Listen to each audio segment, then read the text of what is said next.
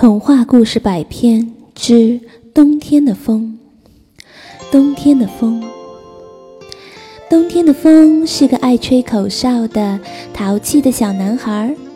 他一会儿吹到东，一会儿跑到西，他到了哪儿，哪儿就会活跃起来。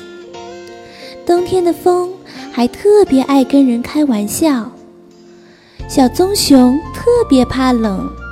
一到冬天，他就钻在家里烤火炉。冬天的风啊，使劲儿地拍打他的窗户，催他到外边做游戏、打雪仗。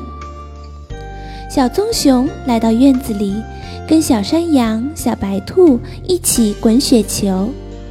冬天的风调皮地揉搓他们的脸蛋，把他们的小鼻子揉得红红的。小鸟们站在电线杆上举办冬季音乐会。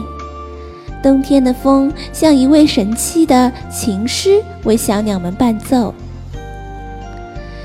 冬天的晚上，给山村笼罩了一张神秘的天幕。冬天的风就像一位善讲故事的故事大王，给小棕熊、小山羊、小白兔和小鸟们。诉说着古老的传说故事，呜呜。每天晚上，冬天的风都这样讲着。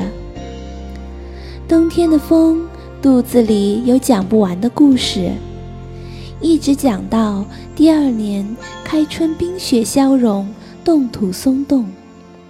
冬天的风像小棕熊、小山羊。小白兔和小鸟们告别，再见啦！再见。